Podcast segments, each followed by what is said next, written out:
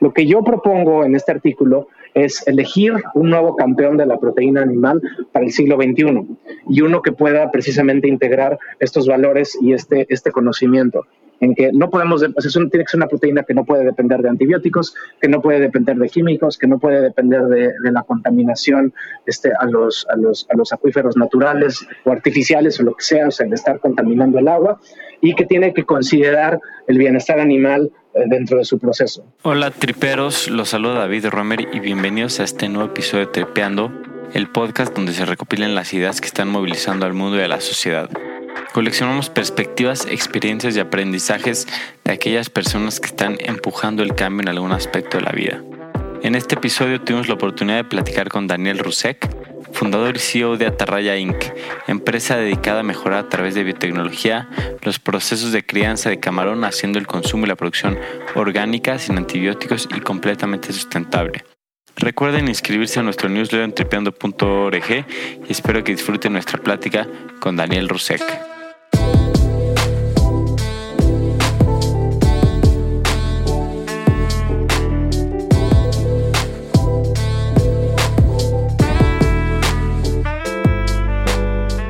Hola Daniel, qué gusto platicar contigo y vernos después de, tanto tiempo. Em, ¿Cómo has estado? Muy bien, gracias David por, invitarme, justo verte también. Está padre esto del, podcast. Nos gusta sí, la verdad es, la iniciativa. Es un proyecto que nos gusta, que nos gusta bastante y pues de nuevo te, te agradezco por estar entripeando. Solamente para dar un poquito de contexto a los que nos escuchan, yo te conocí gracias a que mi universidad estaba anunciando este bootcamp de emprendimiento que tú impartías y me inscribí, fue un verano, me inscribí y pues realmente fue una experiencia muy divertida en la que los que estuvimos ahí aprendimos mucho con, con startups que startups reales que tú estabas liderando en ese momento. Y pues justo por ahí me encantaría empezar, eh, me encantaría saber eh, cómo empezó tu, tu camino por el emprendimiento y dónde te encuentras ahora? Es que no sé ni en qué momento ponerle como mi inicio formal, ¿no? No tuve un bautizo de emprendedor o algo así que me pudiera decir como, como formalmente eh, dónde, dónde inició, pero, pero este puede decir un poquito el, camino. Y además, pues cuando yo empecé con, cuando, cuando yo empecé mi carrera profesional, eh, la palabra emprendedor no era algo bueno, era más bien un sinónimo de desempleado o de persona confundida este, con problemas de autoridad, que no es que no me describan bien esos términos. Em, entonces, pues bueno, yo empecé eh, principalmente porque no quería trabajar. Este, em, estaba, yo, estaba estudiando en la universidad, yo, eh, a mí lo que me gustaba era la música, tenía mi banda de heavy metal progresivo, em, pero pues llegaron, yo cumplí 20 años y pues eso eh, me pegó más de lo que yo creía, eh, porque pues ya no me sentía un niño, ¿no? Entonces, este, eh, pues como que eso me, o sea, esa, esa conciencia me empezó como a hacer que me llamaran la atención otras, otras cosas y empezarme a preguntar, pues, qué iba a hacer de, de, mi vida. Y pues trabajar realmente no era una de las, de las cosas que yo quería hacer. Entonces, pues puse eso lo más que, lo más que pude. Em, y decidí meterme en la política estudiantil. Entonces, porque pues bueno, mi mamá eh, eh, hizo un buen esfuerzo para, para, mandarme a una universidad y, este, y ella quería pues que eso se convirtiera ya en algo, entonces pues no, decidí no entrar a trabajar, pero pues pensé que iba a obtener bonos de, este, de, orgullo maternal este, eh, si, si, era presidente de la ciudad de alumnos de mi universidad y entonces eso hice. Eh, fui presidente de la ciudad de alumnos de la Universidad Panamericana un par de años y pues ahí aprendí mucho. Realmente ahí fue donde aprendí pues a de alguna forma hacer la cara y, este, de, una, de una organización, en este caso la, la sociedad de alumnos, pues con un presupuesto, con este pues con, con muy poco poder, o sea, eh, el poder era básicamente nulo, pero las, las cartas que teníamos eran muchas. Entonces, eso fue, eso fue interesante. Eh, realmente la, la, resistencia de parte de las autoridades universitarias me ayudaron a aprender mucho este, y yo creo que ahí podría ser como el, el inicio, ¿no? La historia de, de origen. Em, después, pues bueno, eso fue en la sociedad de alumnos. hicimos algunos, algunos proyectos, tuvimos algunas conversaciones con algunas fundaciones que se dedicaban a hacer proyectos productivos y eso me llamó mucho la atención. Em, y fue en 2006, 2005, en octubre de 2005, pegó un huracán, el huracán Stan en Chiapas y en Oaxaca, eh, y pues eh, hicimos una colecta de, de, víveres y cosas así para la, para la emergencia que trajimos aquí a la costa de, de Oaxaca por, por, distintas razones eh, logísticas. fue sencillo traerlo para acá y eso realmente fue lo que cambió mi vida. Em, al ver la, este, estuvimos en la, en la, laguna de Corralero entregando y en la zona de Pinotepa Nacional entregando eh, ayuda, eh, pues comida, pañales y cosas así. Y realmente yo había tenido proyectos o había, había sido parte de proyectos de, de, ayuda social o de, este tipo de misiones o cosas así, pero en una emergencia de la, la magnitud de, esto, y eso que no fue tampoco tan devastador el huracán en términos de, o sea, no es que se haya llevado casas, pero pues sí se llevó caminos, eh, tuvo un impacto importante en las cosechas, este, se perdieron eh, inventarios de muchas cosas. Em, y también, pues, como el hecho de que de, traer una camioneta de redilas llena de leche y cosas así, pues generó una reacción que, que, no me esperaba, o sea, una, una, desesperación en la gente, pues que yo no había visto, ¿no? Entonces, em, pues decidí empezar una, una fundación, se llamaba Fundación Vigas. Y esa fundación em, se dedicaba a hacer proyectos productivos. Tuvimos eh, el, apoyo de una fundación de segundo piso. Y pues yo tuve unas condiciones ahí como muy em, afortunadas, porque pues durante un tiempo, pues mi trabajo era pues generar ideas. O sea, mi pitch para hacer la fundación fue, pues después de ver la realidad en, en la zona de Oaxaca, eh, quiero dedicarme a, generar proyectos que puedan ser, eh, que puedan apoyar a, que la gente tenga mayor producción de lo que sea, eh, que tenga mejores ingresos y quiero involucrar a jóvenes universitarios en esta, en esta labor. Y eso este, pues entró en, oídos afortunadamente eh, pues que respondieron bien a, esta, a esta propuesta y durante cuatro años hicimos, este, o sea, mi, mi trabajo era buscar, buscar cómo se podía hacer esto, ¿no? qué tipo de proyectos se podían hacer. Eh, hicimos manualidades, tratamos de trabajar con los, con los pescadores y después de los pescadores, este, eh, al darnos cuenta que, que realmente la pesca no tiene futuro, o sea, no, no, hay crecimiento, no hay realmente una, no hay evidencia para pensar que hay crecimiento económico posible en la pesca, sino todo lo contrario, más bien lo que necesitamos es sacarle un poco menos al, a los océanos para que se puedan recuperar. Entonces fue así como, como vi la acuacultura, eh, yo no sabía nada del cultivo de especies marinas en situaciones controladas, que esa es la acuacultura.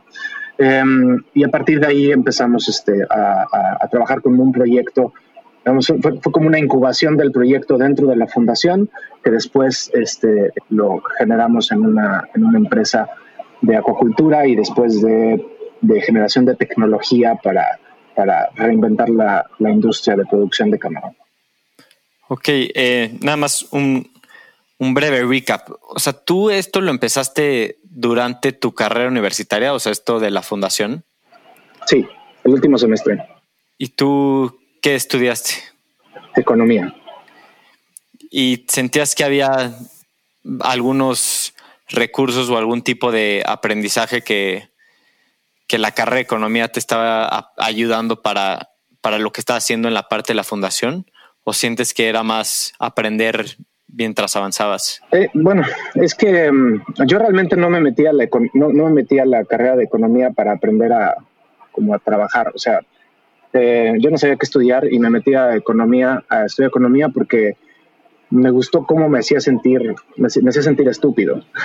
Eh, o sea, los modelos, los modelos que veía en la prepa, una, también tuve mucha suerte porque la persona que, que, que me enseñó, la primera clase de economía que tuve, la tuve con un muy buen economista, nos enseñaban modelos matemáticos y así, que yo no entendía ni por dónde, y pues em, eso me gustó. Entonces, para mí, o sea, yo nunca esperé que la economía me sirviera de nada en la vida real. Hoy, después de pues, ya 14 o 15 años en esto, sí creo que, me, que, que, hay conceptos de, de, de, economía que me han servido mucho. O sea, la formalización del concepto de riesgo, es, este, es, muy, es muy importante. Eh, el, construir modelos, pues un modelo es, un, es, una herramienta que pues, te sirve para, no tanto para predecir, eh, sino para lo que te sirve es para como organizar de una forma lógica una situación compleja, ¿no? Y poder entender cuáles son las partes más relevantes y, si cambias una variable, qué impacto tiene en todo el modelo y así.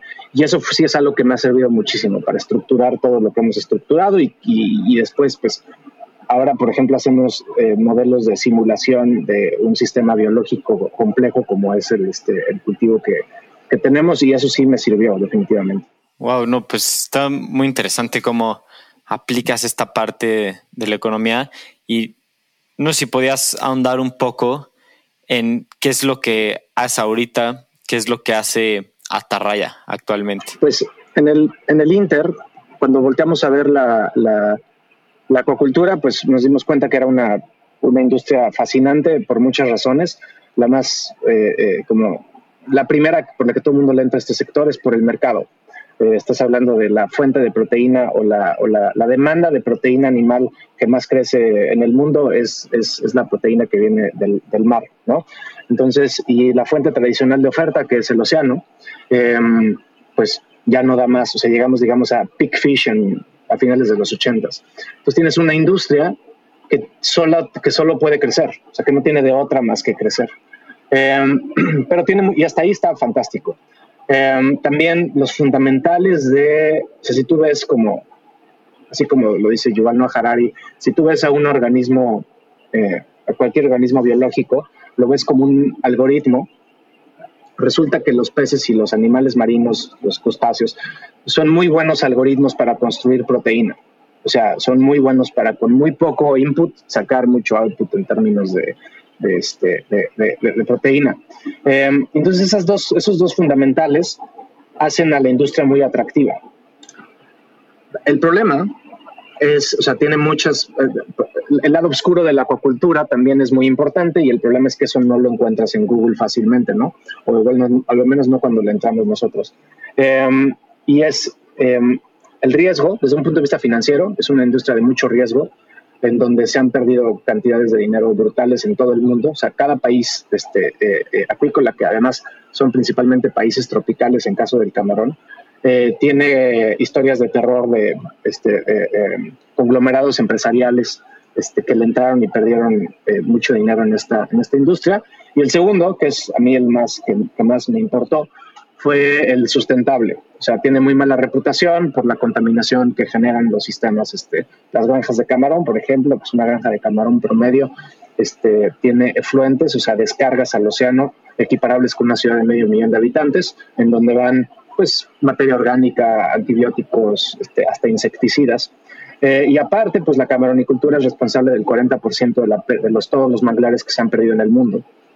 Entonces, pues llegas a esta, a esta, a esta industria en donde pues tiene un gran potencial de crecimiento, pero la forma en la que está creciendo es tremendamente fea, ¿no? o sea, eh, eh, además, pues, esto si consideras las cuestiones sociales, em, en Tailandia y en algunos otros países, este, pues hay casos de esclavitud, ¿no? En pleno siglo XXI para procesar el camarón. Entonces, tienes esta industria que por un lado es padrísima, porque puede, tiene la, la, posibilidad de alimentar el mundo, pero por otro lado tiene toda, este, toda esta sombra espantosa. Y pues a eso fue a lo que nos dedicamos. O sea, eh, vimos, ok, ¿cuál es, qué es lo que tendría que pasar para que esta industria se pudiera eh, limpiar, ¿no? Para poder arreglar esta industria. Em, y pues básicamente nos fuimos a innovación, o sea, investigación y desarrollo. Entonces apostamos por ciertas tecnologías que en ese momento estaban en este, en, a nivel eh, de experimentación en universidades, centros de investigación, etcétera.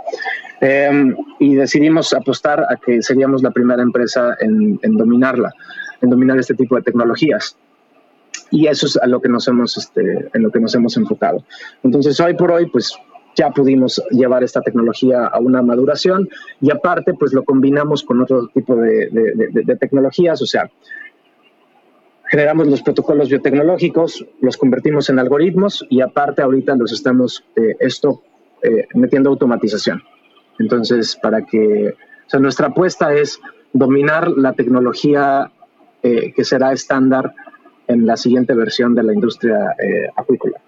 Hablas mucho de, esta parte importante que te diste cuenta al, entrarle a la maricultura y es esta connotación negativa que tiene un fundamento real de que criar camarón no es muy sustentable, ¿no? Realmente acaba afectando muchos de los ecosistemas en los que se genera y, me gustaría saber de forma para pues aterrizarlo a las personas que nos escuchan, cómo está trabajando Atarraya, cómo está trabajando Daniel para mejorar esta situación del ecosistema, de generar menos riesgo del ámbito social, em, conciliar con las comunidades donde se crea, todo este tipo de, iniciativas, ¿no? La razón por la cual una, una granja de camarón tiene un impacto negativo en el medio ambiente em, está muy relacionada con la razón por la cual es un negocio de muy alto riesgo. Si tú alguna vez has tenido una pecera. Sí, sí, recuerdo de, chicos, sin duda. Platícame un poquito tu experiencia con tu pecera.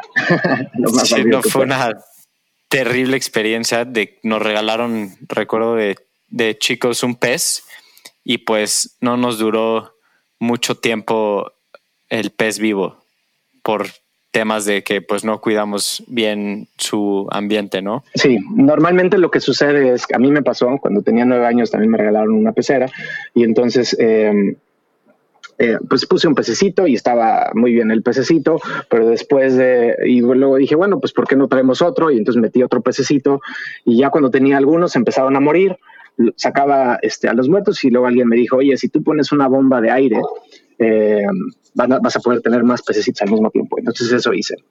Eh, después, de un, después de unos días el agua se pone verde, ¿no? Normalmente pones este, la, la, pecera en un lugar muy iluminado y etcétera, y el agua se pone verde.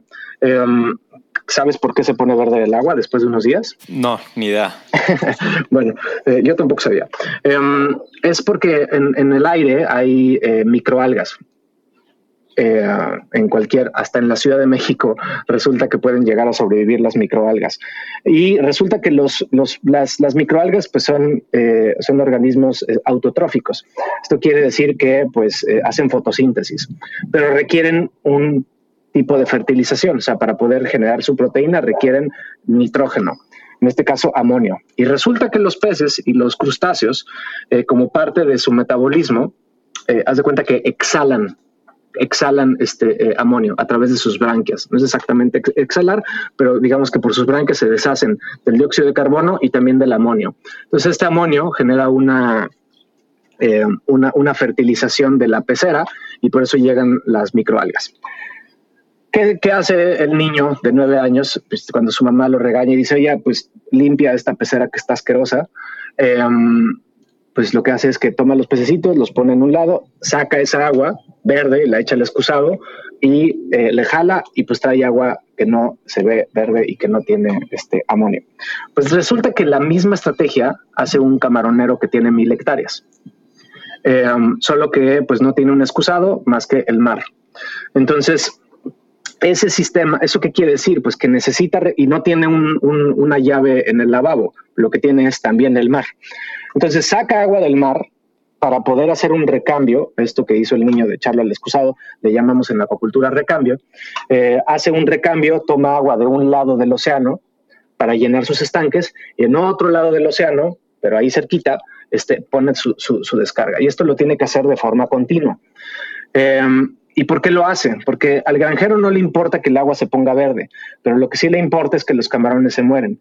Y a ciertos niveles de, este, de, concentración de amonio, eh, el agua ya se convierte tóxica o el amonio llega a un nivel de toxicidad y los animales se mueren. Entonces, esta necesidad de recambio es lo que hace que los animales, las, este, eh, las granjas camaroneras necesiten este, este, eh, em, estar junto al mar y también limita la productividad que pueden tener por hectárea.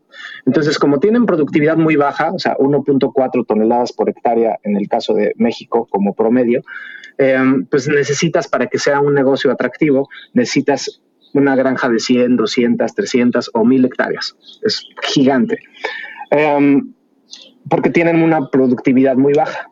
Y aparte, pues el problema del, del recambio es a la salida es un problema ambiental, porque pues se trata de contaminación, pero a la entrada resulta que pues en la acuacultura tu insumo más importante es el agua y no puedes controlar la calidad del agua que viene, porque requerirías entonces una planta de tratamiento del tamaño de una ciudad de medio millón de habitantes.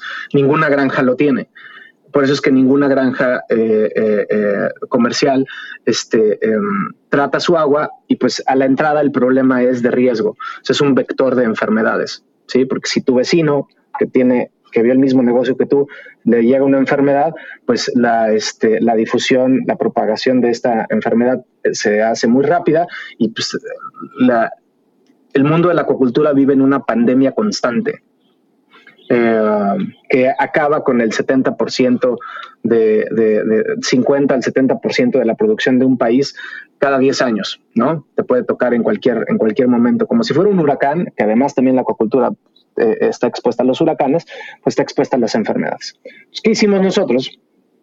Apostamos a una tecnología, y por eso decimos que es biotecnología, que está basada en cómo funciona la naturaleza. O sea, la madre naturaleza no tiene un reservorio de agua que no sea naturaleza como para poder estar haciendo recambios. Lo que sucede es que eh, hay un, o sea, ha evolucionado una, eh, una, diversidad de especies de microorganismos, comunidades microbianas, que aprovechan este eh, amonio y lo convierten en proteína. Entonces resulta que la clave precisamente está en el agua verde. Entonces lo que nosotros hacemos es que generamos un consorcio microbiano, desarrollamos o fomentamos el desarrollo de un consorcio microbiano dentro del estanque que toma este amonio y mantiene el agua en este, en, mantiene el agua en equilibrio. Ok, y esto es lo que permite que, haya menos enfermedades entre los camarones, em, que se pueda producir a, mayor escala dentro de, estas granjas. Cuando tú estás haciendo recambio, básicamente le pides, le pides la calidad de agua al océano. Entonces, los camarones van a estar bien en el, en el, en el agua que tú traigas directamente del océano, porque el océano tiene todas las condiciones físico-químicas y, biológicas para que el camarón esté eh, contento, ¿no? Cuando tú te haces responsable de mantener este balance y le estás jugando a la madre naturaleza, tienes que mantener muchísimas condiciones bioquímicas en equilibrio. Y para esto, pues se convierte en un problema de data science. Pues nosotros eh, eh, medimos 15, 15 variables que tienen que estar en, que tienen que estar en, en, equilibrio para que el camarón pueda eh, sentirse bien, para que pueda mantener su homeostasis, para que tenga ganas de alimentarse, para que no esté estresado. Si, el animal está estresado, entonces pues eh, su, su, energía se va a generar ese estrés, ¿no? Y empieza a generar ciertas hormonas y cortisol y cosas así que no permite eh, un crecimiento adecuado tanto como los seres humanos.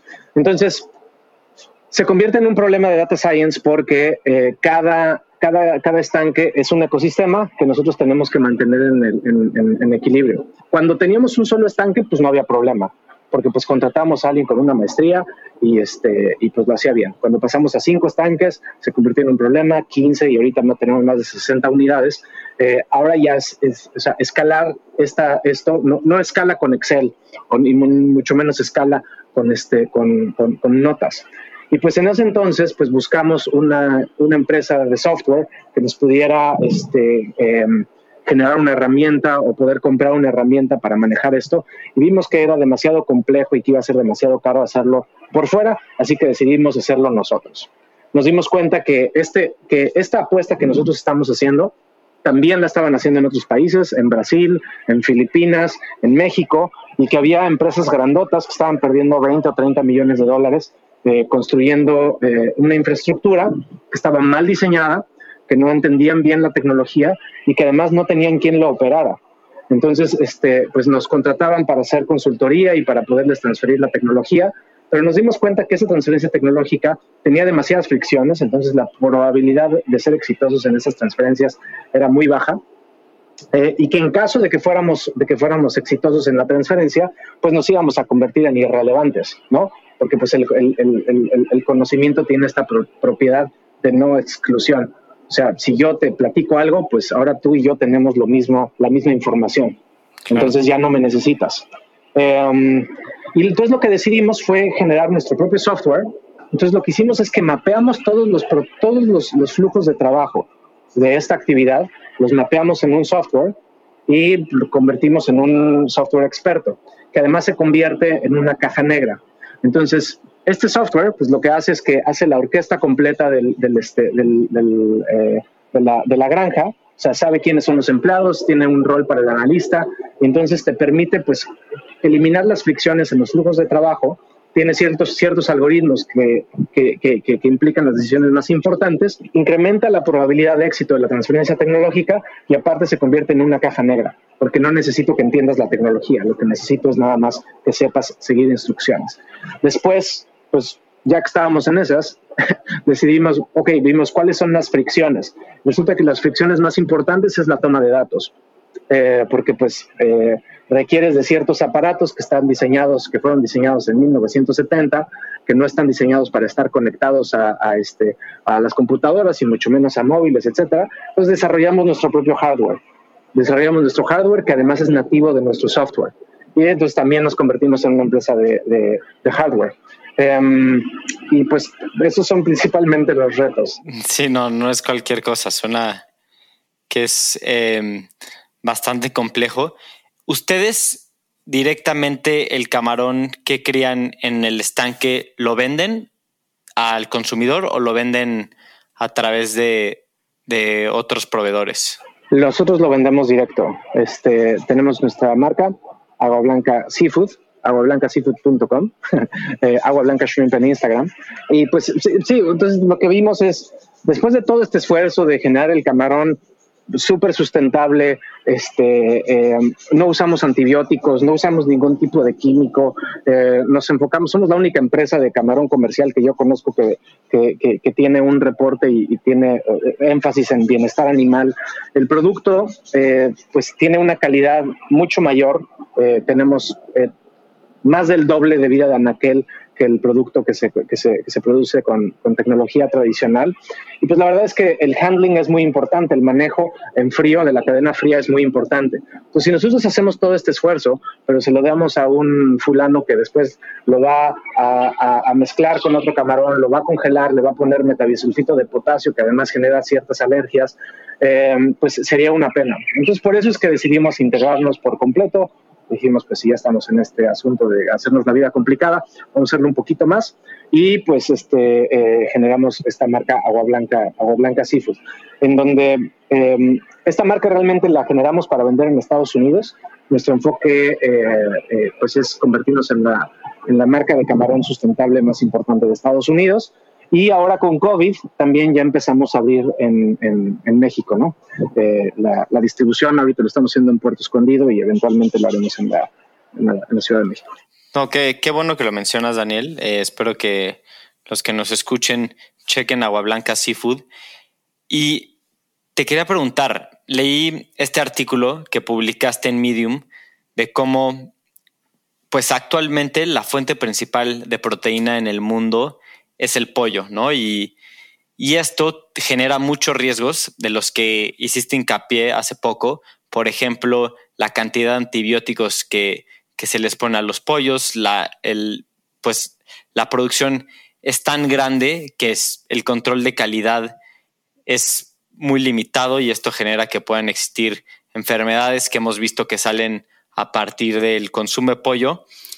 Y si las personas se mudaran hacia un consumo más enfocado en el camarón, es decir, si a la mayoría del mundo le, le gustaría consumir em, más camarón como fuente de proteína, ¿sería sostenible lo que están haciendo? Eh, voy a tratar de ser lo más justo posible en esta respuesta.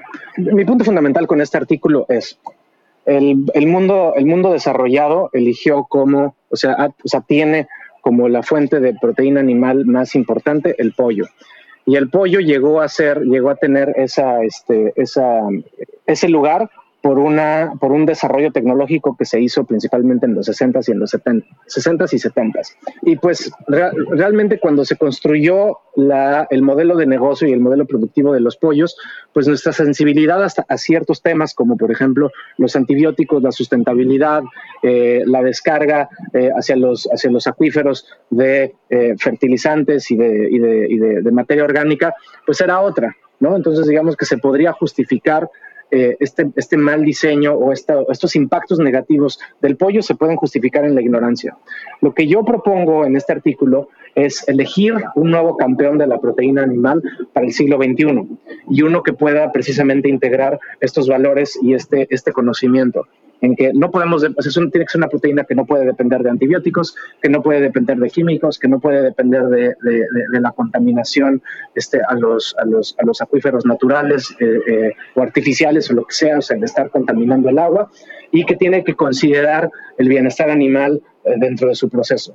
Y pues no va a meter en demasiado, demasiado detalle, pero pues el camarón, en la forma en la que nosotros lo producimos, me parece que es un buen candidato. Y la idea de este, de este artículo, pues es realmente iniciar una, una, una conversación. No estoy diciendo que tenga todas las respuestas, simplemente creo que tenemos un buen candidato en el camarón en la forma en la que lo estamos haciendo.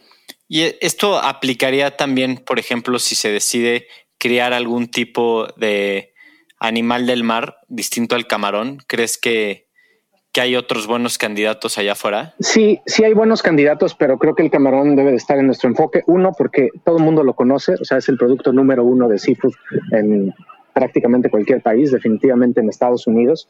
Eh, y el camarón tiene una, tiene una ventaja, que es el nivel trófico. O sea, si tú recuerdas la, pirámide, la pirámide trófica, que es pues quién se come a quién, hasta el fondo, o sea, hasta, hasta en la base de esa pirámide están los organismos autotróficos como las microalgas y por eso es que la vida en el océano va siguiendo las, este, en donde, las poblaciones de microalgas, etcétera. Después de ahí vienen los pececitos, etcétera. El, el camarón está muy cerca del fondo, literalmente, y, y, también en esta pirámide trófica. Entonces eso hace que requiera una, que la fuente de proteína que necesita sea muy básica. Por eso es que las, o sea, por ejemplo, he escuchado varios proyectos, hay varios proyectos sobre, pues, ¿qué tal que, que, nos, que nos alimentamos de moscas? ¿Qué tal que nos alimentamos de grillos? Pues esos, o sea, la, la, las razones detrás de estos proyectos se basan precisamente en que requieren, en que todos estos organismos requieren fuentes alimenticias muy sencillas. Y si son sencillas, entonces requieren poca energía. Y si requieren poca energía, es, es barato. Entonces, el camarón tiene la ventaja de que es muy eficiente para, convertir alimento sencillo mucha suerte convenciendo al 50% de la población del mundo a que se alimente básicamente de, moscas. Pero de camarón sí es más sencillo. Sí, no, y además, pues qué increíble que, que como está hasta abajo de la pirámide, pero aún así es sencillo y es nutritivo, ¿no?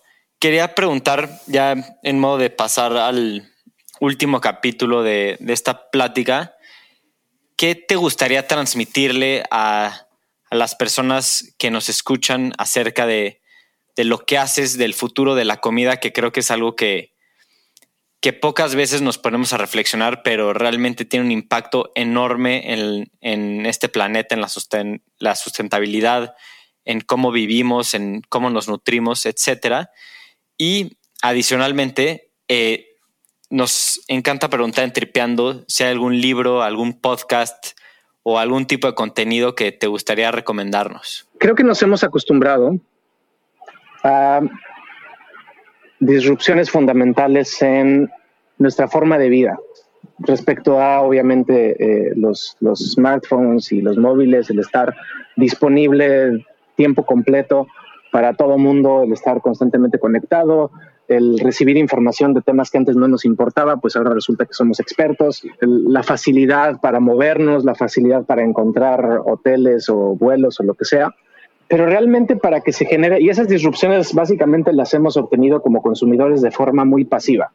O sea, simplemente llegan, nos ponen algo enfrente que es una solución este, que nos llama la atención y vamos y, nos, y nos, y nos metemos, ¿no? En el caso de la comida va a ser diferente. O sea, en el caso de la comida realmente es, evidente que necesitamos cambiarlo. hay muchísimas cosas que se tienen que reinventar respecto a la forma en la que tenemos, en la que obtenemos nuestra comida, de dónde la obtenemos, con qué calidad tiene, qué tan bien es para, qué tan buena es para nuestra, nuestra salud, qué tanto de lo que llega realmente, de lo, de lo que nos llega, este, qué porcentaje eh, nos llegó y qué porcentaje se tuvo que tirar a la basura, cuánta gente, este, pues al mismo tiempo que tenemos un problema de obesidad, tenemos un problema de, de desnutrición en prácticamente cualquier país este, eh, grande. Y arreglar esas cosas no va a depender nada más de que llegue un gigante tecnológico y nos diga, ah, toma, aquí está la solución y ya lo hizo todo perfecto. Esto sí va a depender más de los consumidores. Em, y pues es una tendencia que ya existe. Por eso es que eh, Whole Foods eh, y, todo el movimiento orgánico, vegano, etcétera, está teniendo eh, eh, un impacto. Y por eso es que el dinero se está yendo ahí. Pues los consumidores realmente tenemos mucho que decir acerca de, de, qué ingresamos a nuestro cuerpo. Hay muchas decisiones. Una gran ventaja es que hay una gran variedad de, de dietas que son saludables. La dieta esta industrial, que creo que espero que esté en, en desuso al menos para cierta, cierto, cierto cierta parte de la población que puede pagar algo diferente. Este, y pues es nada más con más, más conciencia respecto a, esto. Claro, no, pues eh, excelente reflexión. Creo que es algo que sin duda todos tenemos que pensar. Em, a mí me hace pensar también mucho en la frase de que eres lo que comes y realmente eres lo que comes porque son los nutrientes y lo que está en tu cuerpo, la proteína, los carbohidratos, las grasas, y eso pues te genera muchas reacciones en la forma en la que vives. Y pues ahora sí, en, modo de conclusión, Daniel, no sé si hay algún libro, eh, podcast, cualquier contenido que te gustaría recomendar, al igual que la página internet de Atarraya o de Agua Blanca Seafood. Voy a apostarle algo un poco clásico, Em, y que es algo que es, un ensayo que constantemente regresa, este, eh, regresa a mi mente y que puedo como encontrar muchas conclusiones que, o, formas de ver el mundo que salieron, que salieron de ahí. Eh, es un ensayo de Mark Twain que se llama What is a Man? ¿Qué es un hombre? Lo he visto publicado en español en estas antologías de Mark Twain. En internet hay una, hay, una, hay, hay una compilación de todos los ensayos de Mark Twain también en inglés que también ahí está. Y yo lo leí como a los 19 años en un archivo de Word que encontré en, supongo que Altavista o Yahoo o algo así, porque estaba buscando algo que leer de Mark Twain. Eh, la razón por la cual me, me, parece increíble es porque es una dialéctica entre un viejo y un joven. Y, lo que, y el joven le pregunta eh, al viejo qué es, qué es su nombre y las respuestas del viejo son muy son contraintuitivas, pero su lógica es perfecta. Em, y entonces, si quieren saber cómo puedes llegar a la conclusión, una, una buena forma de llegar a, la, a, una conclusión, desde mi punto de vista muy lógica, de que el libre albedrío es una, es una, es una, es una ficción em, y el hombre es una máquina, eh, esa es una buena, esa es una, es una buena fuente. Ok, sí, no, sin duda es muy interesante y da el pie para para otro podcast o para varios. Cuando quieras. De eso puedo hablar. Eh, pues muchas gracias, Daniel. Realmente creo que estuvo muy interesante. Eh, te agradezco por compartir este espacio y, y pues gracias, gracias por, por estar entrepeando. Muchísimas gracias eh, a ti por, por, la invitación y me gustaría, nada más si tengo permiso hacer yo solamente una pregunta. Eh, me gustaría entender el, concepto del, podcast y por qué, por qué tripeando. Buena pregunta y agradezco que, me, que, me hagas una pregunta en el podcast. Creo que es la primera vez que, que nos hacen una, pero realmente, o sea, nosotros usamos la connotación de tripear en el sentido de que puedes llevar tu mente a, a cualquier lugar, o sea, no, sin duda la connotación está relacionada con drogas, pero la nuestra es más bien, podemos hablar de cualquier tema, o sea, siendo uno drogas, siendo uno em, camarones y, estar en el coche, estar en tu casa, estar caminando y escuchar una conversación con una persona que sabe y que realmente puedas mandar tu mente a tripear, que te cuestiones cosas que, que no habías pensado. Por ejemplo, yo creo que muchas personas nunca habían tenido oportunidad de reflexionar de lo que significa el camarón en la nutrición y, del proceso de creación. Y esto les va a dar la oportunidad de tripear un poco en ello. Entonces, de ahí viene el nombre. Muy padre.